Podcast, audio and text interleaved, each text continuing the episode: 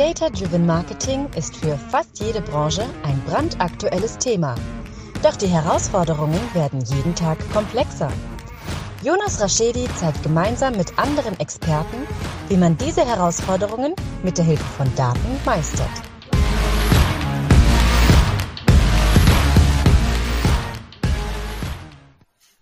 Herzlich willkommen zu My Data's Better Than Yours, der Data Driven Marketing Podcast. Schön, dass ihr wieder eingeschaltet habt.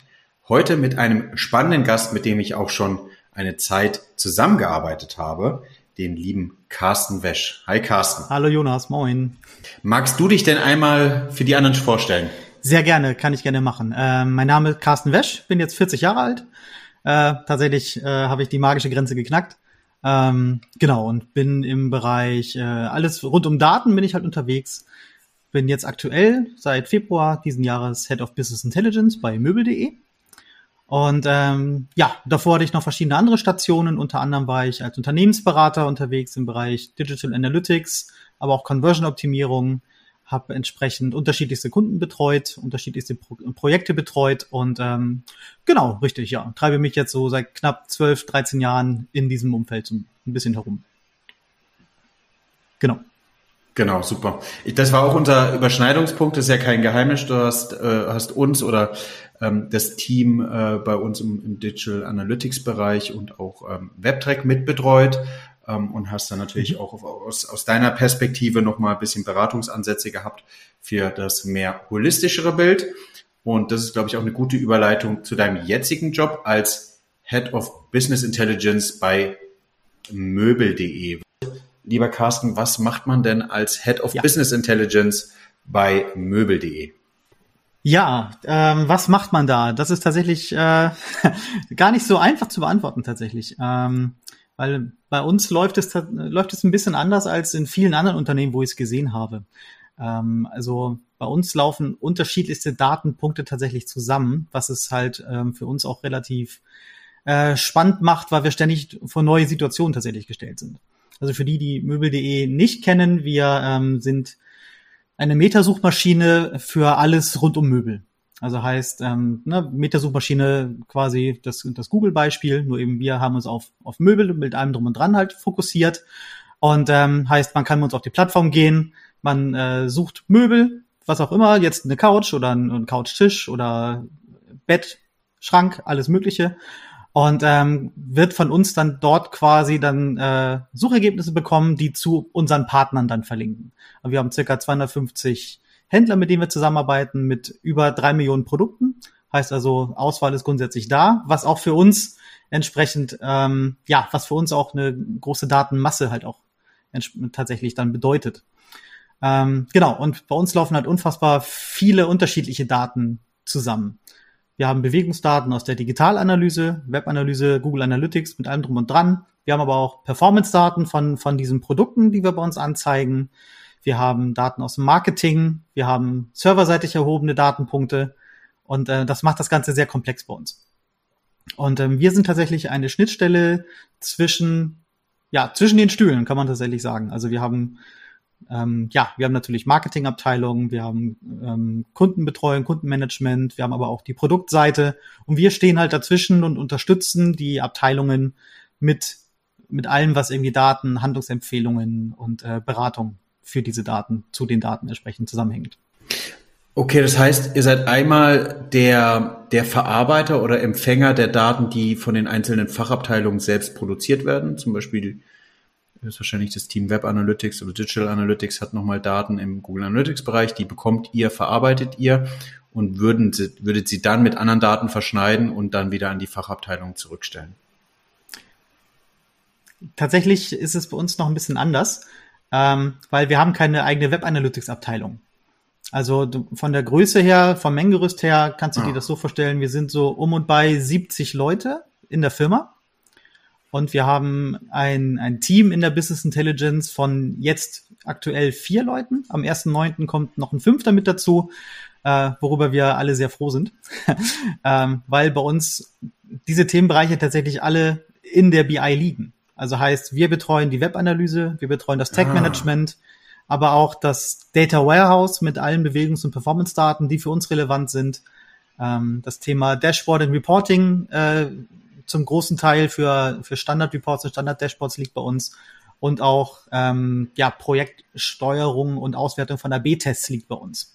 Also heißt, äh, ja, die Themen sind sehr konzentriert und deshalb müssen wir auch halt schauen, dass wir möglichst effizient an diese Themen rangehen und auch ja möglichst ähm, ja priorisieren und entsprechend auch unsere Ressourcen so gut wie möglich einsetzen.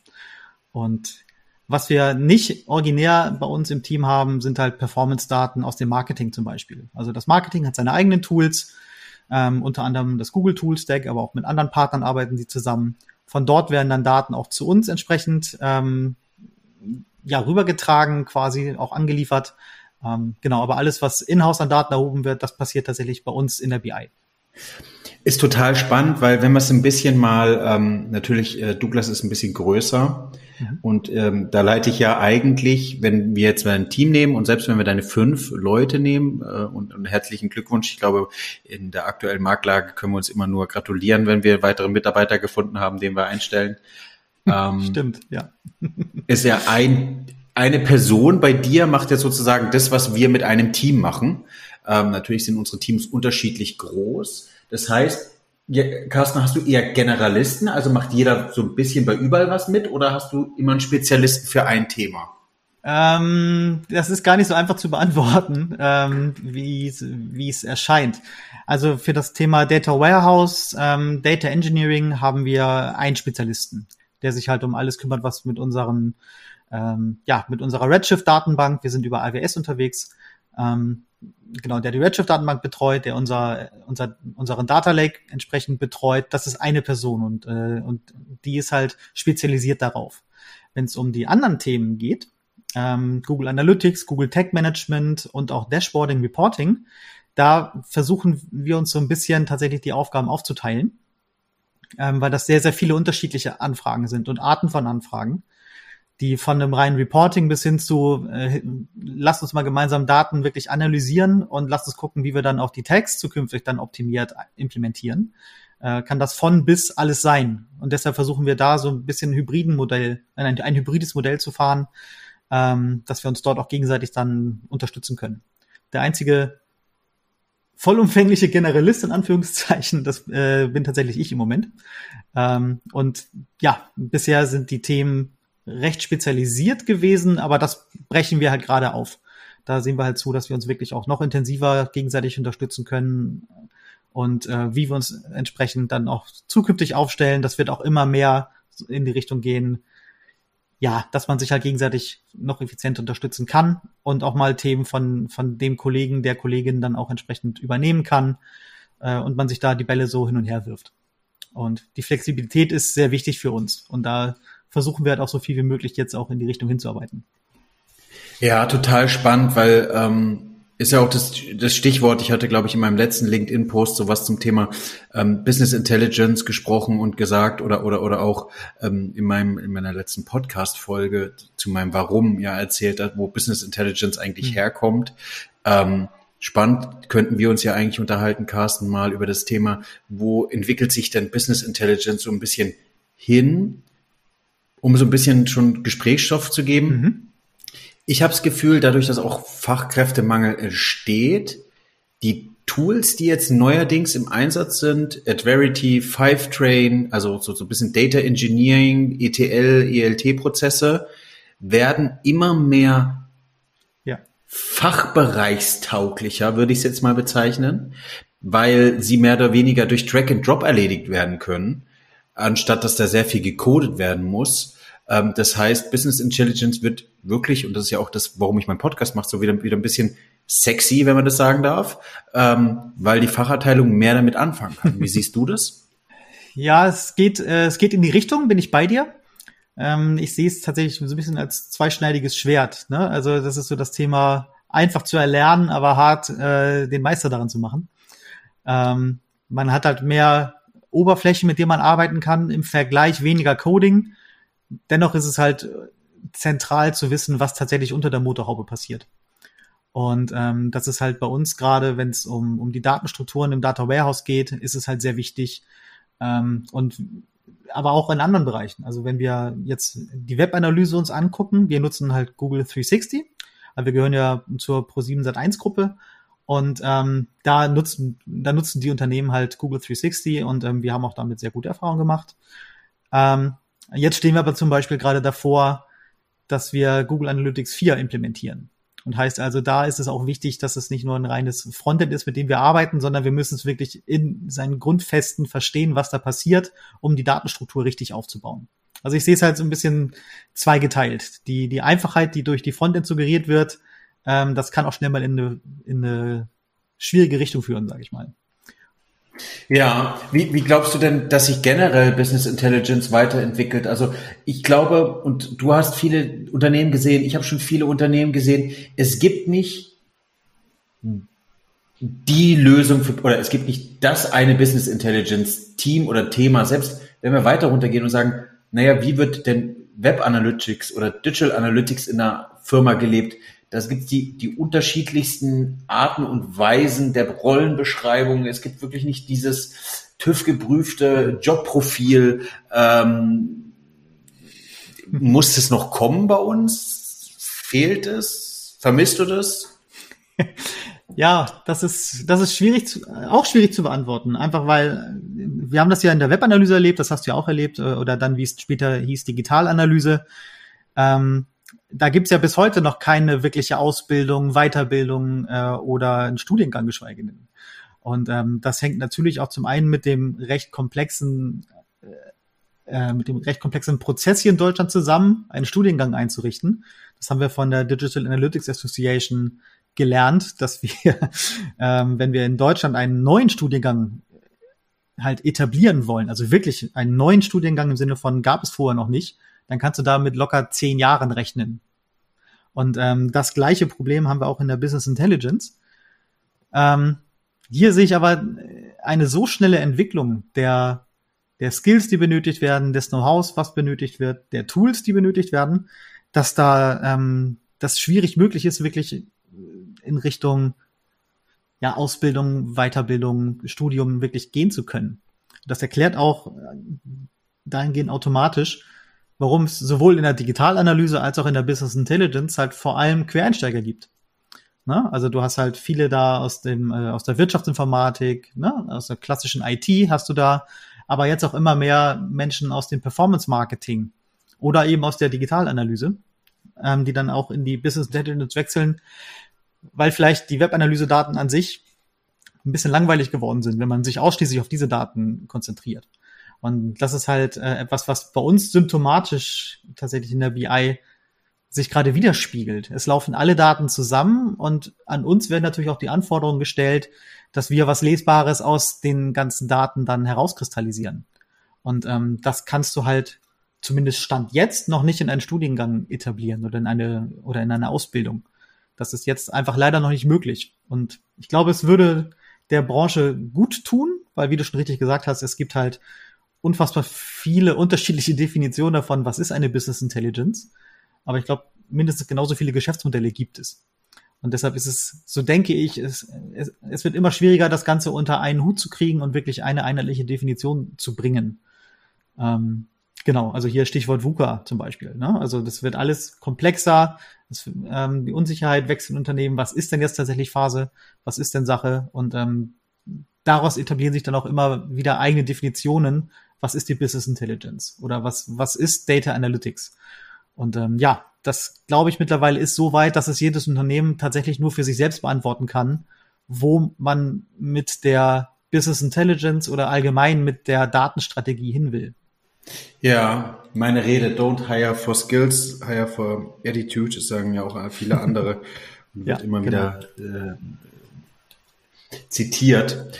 Ähm, ja, vollkommen richtig. Ich glaube, äh, da geht die Reise. Kannst du, ähm, Carsten, wenn wir so ein bisschen Fokus Weiterentwicklung, Business Intelligence, was ist denn das Thema, wo du sagst, wenn jemand anders vielleicht in deiner Position wäre oder vielleicht kannst du ja auch ein bisschen aus dem Nähkästchen plaudern und du verrätst uns, was so bei euch auf der Roadmap steht äh, für die nächste Zeit. Ähm, was sind denn so die Fokusthemen oder wo glaubst du, geht die Weiterentwicklung hin? Also du hattest ja vorhin schon mal serverseitiges Tracking beschrieben. Ähm, Ja, sehr gerne. Also wir haben, wir haben halt ein hybrides Modell. Also jeder, ähm, der vom Fach ist und deinen Podcast hört, äh, da sind, das sind ja recht viele, habe ja schon äh, zum Jubiläum 1000 Abonnenten gehört, deshalb dann nochmal herzlichen Glückwunsch zu. Ähm, diejenigen Dankeschön. wissen ja, wie schnell sie an die Informationen rankommen. sehr gerne. Und jeder von, oder fast jeder von, von diesen Personen, von deinen Zuhörern wird auch dann bei uns auf der Seite screen können, was wir da so machen. Und wir haben halt einen Mix aus serverseitigem Tracking und einen Mix, äh, ne, und dazu dann halt kleinseitiges Tracking entsprechend. Ähm, und dahin wird es auch gehen, aus meiner Sicht. Und das ist halt ganz wichtig, dass man, dass man das im Blick behält, wie weit wird es denn jetzt ins Serverseitige wieder zurückgehen? Ne? Also ich habe ja schon so ein bisschen Déjà-vu zum Thema, äh, früher gab es Logfile-Analysen, dann hat man alles auf kleinseitige Analyse, also die Analyse über den Browser, Datenerhebung im Browser halt entsprechend ähm, gemacht. Und jetzt geht's immer wieder mehr zurück in die serverseitige Analyse. Ähm, ne, darunter äh, oder daran ist sicherlich auch ein Stück weit die ja die GDPR, ähm, DSGVO-Diskussion natürlich auch ein wichtiger Faktor, äh, weshalb sich das so wieder dahin entwickelt. Heißt also, dass auch wieder mehr Know-how in dem Bereich aufgebaut werden muss. Und ähm, ja, das macht es halt für uns auch tatsächlich sehr spannend. Ne, Wenn es jetzt rein um das Fachwissen geht, geht es halt bei uns wirklich dann darum, diesen Mix hinzukriegen zwischen clientseitigem Tracking und serverseitigem Tracking. Das ist so das eine. Ähm, dann, wenn es um ähm, weitere fachliche Themen geht, natürlich Machine Learning, guckt man sich immer als Unternehmen an. Es wäre fahrlässig, es nicht zu tun, wenn man gute Use Cases findet. Und äh, da sind wir jetzt auch gerade an ein, zwei sehr, sehr spannenden Ideen halt äh, dran. Wobei man hier sagen muss, man braucht auch dann die richtigen Daten dafür. Also ich sage bewusst die richtigen Daten, nicht nur viel Daten. Ähm, aber die, die, diese richtigen Daten müssen auch in ausreichender Menge da sein. Und das ist tatsächlich etwas, wo wo dann Unternehmen auch genauer gucken müssen, wie können zukünftige Machine Learning Tools zum Beispiel, ne, sei es jetzt ein SageMaker von AWS oder, oder wie, sie, wie diese Tools alle heißen, ähm, ne, wie kann ich die möglichst effizient für mein Geschäftsmodell einsetzen? Das ist das nächste Thema, wo wir gerade dran sind. Ähm, und mich persönlich treibt natürlich um, wie kann ich entsprechend ähm, der neuen Anforderungen und der, der auch immer größer werdenden Komplexität auch ähm, dahin kommen, dass ich möglichst viele Steine äh, fürs Team und mit dem Team halt beiseite räume, dass wir uns wirklich auch weiterentwickeln können. Und ähm, da bin ich halt gerade sehr stark auch in die Richtung unterwegs, dass ich jetzt versuche, mit dem Team gemeinsam zu schauen, wie können wir unsere Prozesse halt optimieren, wie können wir ähm, unsere Abläufe optimieren, weil wir haben halt gemerkt, okay, wir sind kein reines Projektmanagement getriebenes ähm, Team, wie jetzt so eine klassische Entwicklung, eine Frontend-Entwicklung oder Backend-Entwicklung. Wir können aber auch nicht äh, ohne eine sinnvolle Struktur entsprechend äh, halt unseren Mix an Aufgaben hinbekommen. Und ähm, deshalb haben wir halt äh, so eine 50-50 äh, Verteilung, so grob über den Daumen gepeilt, 50 Prozent Projektgeschäft und 50 Prozent Tagesgeschäft. Weil alles, was wirklich eine höhere Komplexität aufweist, das äh, versuchen wir in Projekte zu schneiden und die dann zum Beispiel quartalsweise zu planen und die dann auch wirklich dann so geschnitten dann auch abschließen zu können erfolgreich. Und heißt also, wir kommen mit einem reinen Scrum-Ansatz für Projekt- und Prozessmanagement nicht klar. Wir kommen aber auch mit einem reinen agilen äh, und oder Kanban-Prozess nicht klar. Heißt also, wir machen derzeit eine Mischung aus Scrum und Kanban. Ähm, einfach weil wir unterschiedliche Stakeholder, unterschiedliche Aufgaben und unterschiedliche Themenkomplexe haben. Und das treibt mich halt um, vor allem, wie kann ich da entsprechend ohne jetzt äh, zu viel Bürokratie äh, halt aufzubauen, das möglichst schlank halten und auch möglichst effizient halten, damit wir auch eine bestmögliche Transparenz in Richtung der Fachbereiche haben. Und das ist so das, was mich äh, so ein bisschen als als ähm, ja als als Organisator, sage ich mal, umtreibt. Wie kriege ich das so gut wie möglich hin, ohne ohne ja ohne das Team jetzt mit zu vielen äh, Formularen, mit zu vielen Planungen zu langweilen mal ganz überspitzt gesagt. und ich, ich hoffe bisher, dass sich das äh, relativ gut entwickelt. Also bisher kriege ich gutes Feedback äh, im Team, dass wir das ganz gut gemeinsam hinkriegen. Aber auch von den anderen Fachbereichen, glaube ich, äh, kommt das ganz gut an, wie wir das aktuell steuern. Das sind so die Aufgaben, die mich jetzt auch in der nächsten Zeit weiter umtreiben werden. Ja, es ist spannend. Ich glaube, im Business, also in der Business Intelligence lebt man davon, die Fachbereiche glücklich zu machen, für die, um die Fachbereiche glücklich zu machen oder wie du ja auch beschrieben hast, irgendwie coole Data Science Use Cases zu bauen, muss man die Grundlagen machen. Und für die Grundlagen hat man meistens gar keine Zeit, weil man so viele neue Themen auf den Tisch gelegt bekommt. Ähm, und die werden, glaube ich, auch nicht honoriert von den Fachabteilungen, was gar nicht negativ ist, weil man da ja auch nicht, das ist ja die, nicht die Spitze des Eisbergs, sondern eher äh, auf jeden Fall das untere Drittel. Ähm, und ein, cooler Ansatz oder eine gute Idee, wie du, wie du es jetzt machst, zum Beispiel irgendwie zu gewährleisten mit dem, mit deinem kleinen gallischen äh, Dorf ja, von vier beziehungsweise fünf Leuten, ähm, gute Prozesse aufzusetzen, um zu gewährleisten, dass ihr äh, ja noch Herr werdet der ganzen Anforderungen. Das ist auf jeden Fall spannend. Und du sagst es ja eigentlich auch richtig, weil wenn ihr jetzt nicht die Anforderungen von morgen identifiziert, die mit auf die Kette nimmt, dann werdet ihr, wenn sowas Thema kommt wie ähm, Cookie Loss in Zukunft und, und, und vielleicht auch einfach weniger Daten zu erfassen, sich zu überlegen, wie kann ich überhaupt meine First-Party-Daten zu, weiter aktivieren. Ähm, und man macht sich erst dann Gedanken, wenn das Kind schon in den Brunnen gefallen ist, dann ist es eben schon zu spät. Ne? ja, absolut, absolut.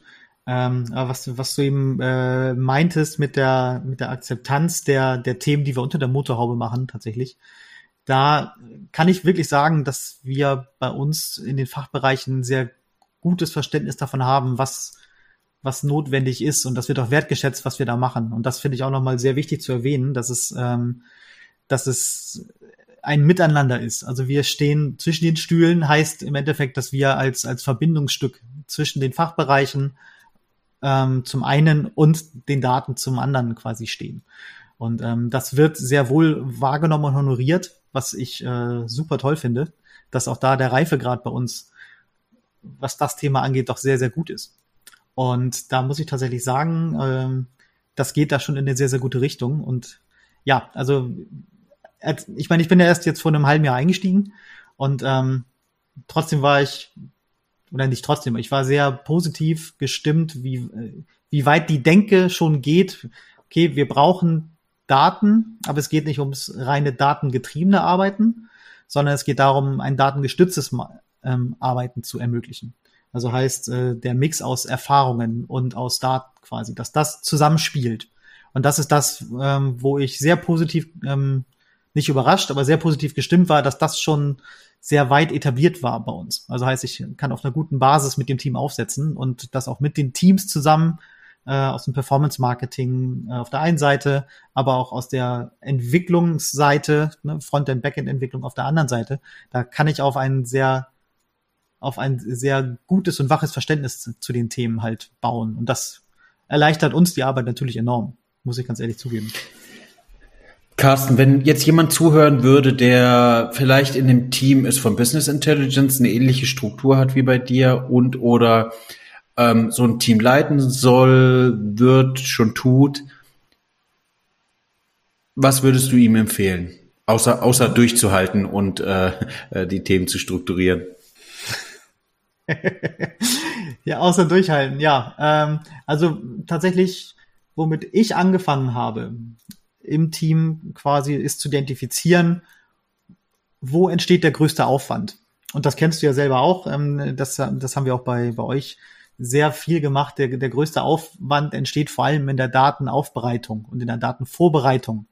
Die eigentliche Analyse von Daten und die Generierung von Handlungsempfehlungen, das sind ja meistens nur 20 Prozent der Zeit, die du brauchst. Und deshalb ist es wichtig zu identifizieren, äh, welche, welche Datenströme, welchen Datenaufbereitungen kann ich automatisieren oder kann man als Team automatisieren, um diese Zeit dann zu gewinnen. Also man, man wird es niemals schaffen, das Ganze irgendwie oder den Anteil der Datenaufbereitung, Datenvorbereitung irgendwie auf Null zu reduzieren. Aber wenn man es schafft, von den 80 Prozent, wie es heute häufig ist, auf die 50 Prozent vielleicht zu kommen oder auf sogar 40 Prozent, ähm, dann kann man eine ganze Menge Energie auch freisetzen. Und diese Energie kann das Team dann nutzen, um wirklich Mehrwert fürs Unternehmen zu schaffen und nicht nur Daten zu sortieren oder von links nach rechts zu schieben. Also identifiziere als allererstes, wo habe ich den Flaschenhals und wo kann ich wirklich dafür sorgen, dass ein Knoten platzt und einfach auch ähm, ja, Ressource frei wird. Worauf kann ich mich als erstes stürzen, um wirklich dem Team das Arbeiten so gut wie möglich zu erleichtern. Das ist so das, womit ich angefangen habe. Und ähm, damit haben wir auch eine ganze Menge Ressourcen freisetzen können, erfreulicherweise. Und ähm, manchmal ist es tatsächlich auch wichtig, das ist etwas, was, was ich als ehemaliger Berater schwieriger finde, als man vielleicht denkt. Ähm, man muss auch mal Nein sagen können. Ähm, also welche, welche Aufgaben, Aufgaben auch immer auf ein Team einprasseln, ist es immer wichtig, auch abzuschätzen, okay, ist es für das Unternehmen wichtig, was diese Anfrage bedeutet? Ist es für das Team, was die Anfrage stellt, wichtig? Und steht das in Relation zu dem Aufwand? Und ähm, da muss man auch mal Nein sagen können. Und das ist etwas, das musste ich tatsächlich lernen. und ähm, genau, das, ja, das sind so meine, meine zwei Tipps quasi, wie ich daran gegangen bin tatsächlich. Ja, mir geht's ein Herz auf, weil das ist das Thema, was du, was, ähm, was ich auch immer sage. Viele kommen ja und sagen, ja, was für ein cooler Use Case wir hier bauen können mit Data Science und Business Intelligence ist in die Art wichtig und du musst ein neues äh, Modell, dein Toolstack modernisieren und dann wird auf jeden Fall das Data Science besser. Naja, aber wenn man sich mal hinsetzt und äh, bei euch bei 70 Mann würde es vielleicht auch schon gehen und mhm. einmal mal diese manuelle Reporting-Aufwand summiert und sagt, das können wir ablösen. Das ist ja den Flaschenhals, den du jetzt sozusagen in deinem Team beschreibst, also manuelle Arbeit, die man eigentlich automatisieren kann. Und sagen, hey, hier bei der Abteilung fallen irgendwie auf, aufs Jahr gesehen 30, 40, 50 Manntage weg. Ähm, Fehleranfälligkeiten fallen weg, wenn wir das hier automatisieren und dafür ist der Aufwand eigentlich nur bei einmalig x Euro, dann ist doch eigentlich schon der Case für mich, oder sag mal, der Drops gelutscht. Mhm. Ja, ähm, absolut. Also das ganze Thema Automatisierung, das, das äh, wurde auch schon vor meiner Zeit erfreulicherweise begonnen. Das, äh, das war schnell erkannt, dass, äh, ne, dass es keinen Sinn macht, wenn, wenn wirklich die Intelligenz, die im Team steckt, dafür genutzt wird, Daten zu sortieren und Daten zu formatieren. Ähm, aber das geht halt tatsächlich auch dann immer weiter, weil es entstehen immer neue Use Cases, es entstehen immer neue Anfragen, Anforderungen und darauf muss man natürlich reagieren. Und ähm, wir reagieren jetzt unter anderem damit darauf, dass wir halt ähm, zum Beispiel ähm, Google Analytics Daten, die wir jetzt in aggregierter Form halt äh, uns aus dem System ziehen, ähm, dass wir da jetzt Schritt für Schritt schauen, was von den Daten können wir auch als Rohdaten ziehen oder als Rohdaten ähnliche Struktur, sage ich mal, damit wir da zukünftig flexibler auch die Daten schon sowohl prozessiert als auch anwendbar haben, um auch schneller auf, auf neue Fragestellungen reagieren zu können. Und ähm, ja, das sind dann so die nächsten Schritte, nächsten Reifegrade, wo es dann Sinn macht, mal drüber nachzudenken. Kann ich das, kann ich das Ziehen der Daten automatisieren? Kann ich das Prozessieren der Daten automatisieren? Und kann ich mich dann darauf fokussieren, die Daten halt, ähm, ja, im Rahmen der Use Cases dann wirklich auch zusammenzuschieben und dann wirklich auch Insights zu generieren. Weil nur Daten zu haben, ist schön. Ähm, aber das einzig Spannende an den Daten für mich sind die Informationen, die ich daraus lese. Und ähm, ja, deshalb bin ich auch relativ früh so ein bisschen auf den Trichter gekommen, dass Daten nett sind. Aber wenn mir die Daten nichts sagen, dann brauche ich diese Daten nicht. Ne? Und deshalb versuche ich halt immer, die Daten auch so ähm, zu versuchen zu lesen und so zusammenzuschieben, dass sie dann wirklich auch im Kontext Sinn ergeben. Und ähm, das ist dann die Kunst, wo es dann auch äh, darum geht, das Intelligence in Business Intelligence dann auch ein bisschen größer zu schreiben.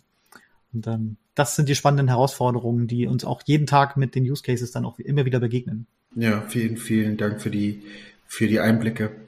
Ähm, glaubst du, dass es, dass man noch Business Intelligence dazu sagen kann? Ist es ein, ein Wort, was man verwendet? Äh, in, in deinem Kontext passt ja eigentlich. Also wenn man die Worte nimmt und sagt, naja, äh, es entsteht irgendwie nicht die Intelligenz im Sinne von nur da im Unternehmen ist die Intelligenz, sondern vielmehr ja, ihr unterstützt den Fachabteilungen intelligenter zu werden, im Sinne von mit den Daten intelligenter zu werden. Ähm, ist es der richtige Begriff? Muss man den ändern? Muss man den irgendwie ein bisschen ausweiten? Muss man den spezifizieren? Link jetzt nochmal auf dieses Thema irgendwie, ähm, kann man da irgendwie einen Standard einführen? Ich glaube tatsächlich nicht. Ähm, das hatten wir kurz am Anfang ja schon mal angerissen. Ähm, jedes Unternehmen hat einen anderen Fokus. Ähm, deshalb bin ich auch kein Freund zum Beispiel von, ähm, ja, von, von, von White Paper eins zu eins umsetzen oder von Best Practices eins zu eins umsetzen. In den seltensten Fällen passt es wirklich auf das Geschäftsmodell und auf den Marketingmix zum Beispiel. Ähm, man, kann's, man kann sowas sehr, sehr gut benutzen, um Inspiration zu kriegen. Aber die eine Blaupause für jetzt Business Intelligence zum Beispiel, die, die zu ähm, verbreiten, zu kommunizieren, halte ich für unrealistisch und auch für nicht seriös. Ähm, weil jedes Unternehmen hat andere Schwerpunkte, unterschiedliche Schwerpunkte, unterschiedliche Konstellationen. Und deshalb gibt es aus meiner Sicht nicht die eine Business Intelligence, sondern äh, Unternehmensführung oder die, die Leitungsebene muss sen sensibilisiert dafür sein, was soll die Business Intelligence tatsächlich bei mir im Unternehmen leisten? Was soll sie tun? Und danach muss sie dann auch konsequent ausgerichtet und aufgebaut werden. Und ähm, genau, wie, wie ne, du warst ja vorhin ein bisschen überrascht, als ich sagte, dass die Webanalyse bei uns im Team liegt zum Beispiel, weil das ist eigentlich zumindest noch nicht gängige Praxis in der Business Intelligence. Meistens liegt die Webanalyse ähm, ja im Marketing oder im schlimmsten Fall in der IT. Ähm, die Zeiten ändern sich aber langsam. Ne? Und so entsprechend ändert sich auch immer wieder die, die Anforderungen an die Business Intelligence jetzt bei uns beim engeren Rahmen. Und deshalb gibt es für mich nicht die eine Blaupause tatsächlich. Ähm, und jeder, der was anderes sagt, braucht mir gegenüber gute Argumente tatsächlich, damit ich das dann auch ähm, glaube, sage ich mal. also wenn du was hast, ähm, was mich überzeugt, dann sehr, sehr gerne. Nee, du sagst es vollkommen richtig. Jedes Business, also jedes Business ist unterschiedlich, jedes Geschäftsmodell ist unterschiedlich, jeder Markt, in dem sie sich befinden, ist unterschiedlich, jeder, der Speed ist auch unterschiedlich und dafür musst du halt dich einfach ganz anders aufstellen. Äh, allein wenn wir uns beide jetzt vergleichen im Sinne von, wer hat äh, First-Party-Daten, wer muss die eher aktivieren, wie du als Marktplatz, agierst du ja höchstwahrscheinlich ein bisschen anders als, als wir. Das, dadurch entstehen ja schon andere Anforderungen und dadurch ist unser Business Intelligence ein ganz anderes, weil wir auch einkaufen, also auch unsere Produktgarten ganz anders pflegen müssen, verwalten müssen wie ihr. Mhm. Ähm, und von daher würde ich es total unterschreiben. Also ähm, ich finde, ein gewisser Standard muss rein, damit wir einfach auch bessere Rollenbilder bekommen, ja. Ähm, aber der Standard darf nicht so eng sein, dass er sich nicht weiterentwickeln kann. Ähm, und spannend ist die Herausforderung, die du ja schon gesagt hast, eigentlich, dass wir so schnelllebig sind, ähm, gibt es da überhaupt die Möglichkeit, dass wir ähm, es so weit aufweichen können und so schnell wieder auch Sachen ändern können, ähm, damit es immer up-to-date ist. Ja, auf jeden Fall. Und ähm, also es macht sicherlich Sinn, äh, Eckpunkte zu definieren, ein Framework zu definieren zum Beispiel, was man dann äh, halt für sich als Unternehmen oder als Geschäftsführungsebene dann wirklich mal hernimmt und sagt, okay, folgende Punkte treffen zu, darauf müssen wir hinarbeiten und darauf müssen wir auch die entsprechenden Leute aufbauen. Ähm, aber ja, das sehe ich so wie du. Also da macht es keinen Sinn, die eine Blaupause wirklich zu nehmen. Die letzte Frage, lieber Carsten. Was macht Carsten Wesch privat mit Daten? Ja. ja, was, was mache ich privat mit Daten? Ähm, das hast du jetzt schon häufiger in deinem Podcast gehört. Also ich habe mir natürlich auch den Podcast angehört ähm, und die Folgen gehört. Ähm, tatsächlich habe ich, ähm, hab ich eine Leidenschaft für die Daten, die ich schon beruflich ähm, immer wieder vor mir sehe. Und das beschäftigt mich auch privat. Also ich habe wirklich buchstäblich mein Hobby zum Beruf gemacht. Ähm, und deshalb beschäftigen mich die Daten oder die Informationen aus den Daten auch privat, die, die ich halt entsprechend gemeinsam mit dem Team äh, aufbaue oder die wir aufbauen. Ähm, dazu interessiert mich aber noch äh, informationsseitig auch noch eine ganze Menge aus der, aus der Hirnforschung tatsächlich. Ähm, Stichwort Limbic Types zum Beispiel. Ähm, das ganze, das ganze Thema Charakterisierung von Menschen, jetzt vielleicht gar nicht unbedingt als Persona, das macht als Startpunkt sicherlich Sinn, aber wie kann ich die Nutzer, die bei mir auf der Plattform sind, als Unternehmen, äh, wie kann ich die einordnen, auch was die notwendige Kommunikation angeht? Und da äh, versuche ich halt gerade auch im Privaten halt eine Kombination hinzubekommen. Wie kann ich diese Information nutzen, um entsprechend das auch dann in Unternehmensdaten reinzukriegen? Und ja, leider kann ich da nicht abschalten. Deshalb, ähm, deshalb ähm, bewegt mich das auch dann im Privaten tatsächlich. Ja, aber ich glaube, es geht, äh, geht vielen, ähm, die so eine gewisse Leidenschaft oder man sagt ja auch immer, ähm, die entweder den Hobby zum Beruf gemacht haben, ähm, dass, dass, dass es einen so intensiv beschäftigt, dass man auch privat versucht, immer wieder Probleme zu lösen. Äh, entweder mit Daten oder genau mit den gleichen Sachen einfach weiter, weiter sich beschäftigt, liest, äh, genauso wie, wie mein Privatvergnügen hier, der Podcast, ähm, ist ja auch was, wo, wo, wo ich mich hier privat weiter beschäftige. Ja. ja, es war auf jeden Fall sehr, sehr kurzweilig, lieber Carsten. Ähm, wir können auf jeden Fall nochmal, äh, oder sollten auch äh, nach einer gewissen Zeit einfach nochmal tiefer einsteigen. Ich glaube, es werden spannende Themen kommen äh, für uns alle im, im, im Data-Bereich, ähm, die, die jetzt in der nächsten Zeit kommen. Ähm, Google hat ja jetzt nochmal die ganzen Sachen verschoben und einem Jahr mit, mit, mit äh, irgendwie Third-Party-Cookie ähm, auszuschließen. Das wird ja nochmal ein bisschen spannend. Ähm, hm. Auch ja. die, die, die alleine Content-Situation, die, die, die sind so viele tolle Themen, die auf einen jetzt zukommen. Ich glaube, die Datenmengen sind jetzt schon da. Ich glaube, viele Unternehmen beschäftigen sich jetzt immer mehr mit dem Thema. Ähm, und langsam ist es nicht mehr die, die Grundlagen, an denen gearbeitet wird oder vermehrt gearbeitet wird, sondern wirklich an der Kür. Und dann, dann sehen wir mal, wer eine gute Grundlagenarbeit getätigt hat und wer dann wirklich hervorsticht.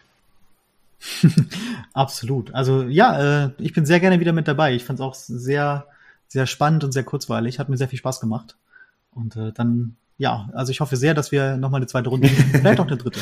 ja, an alle, die äh, jetzt zum ersten Mal zugehört haben, äh, abonniert mich gerne auf den jeweiligen Plattformen, äh, Spotify, Apple Podcast, Amazon und Co. Ähm, lasst uns gerne einen Kommentar da, äh, sagt, wie ihr die Folge fand, gebt mir und oder Carsten Feedback. Ähm, über LinkedIn findet ihr uns beiden auch in der Folgenbeschreibung beziehungsweise den Show Notes. An dieser Stelle nochmal vielen, vielen Dank, Carsten. Ich danke dir, Jonas, dass du mich eingeladen hast. Und äh, ja, liebe Zuhörer, ich hoffe, dass wir euch ein bisschen Mehrwerte liefern konnten und äh, vielleicht bis zum nächsten Mal.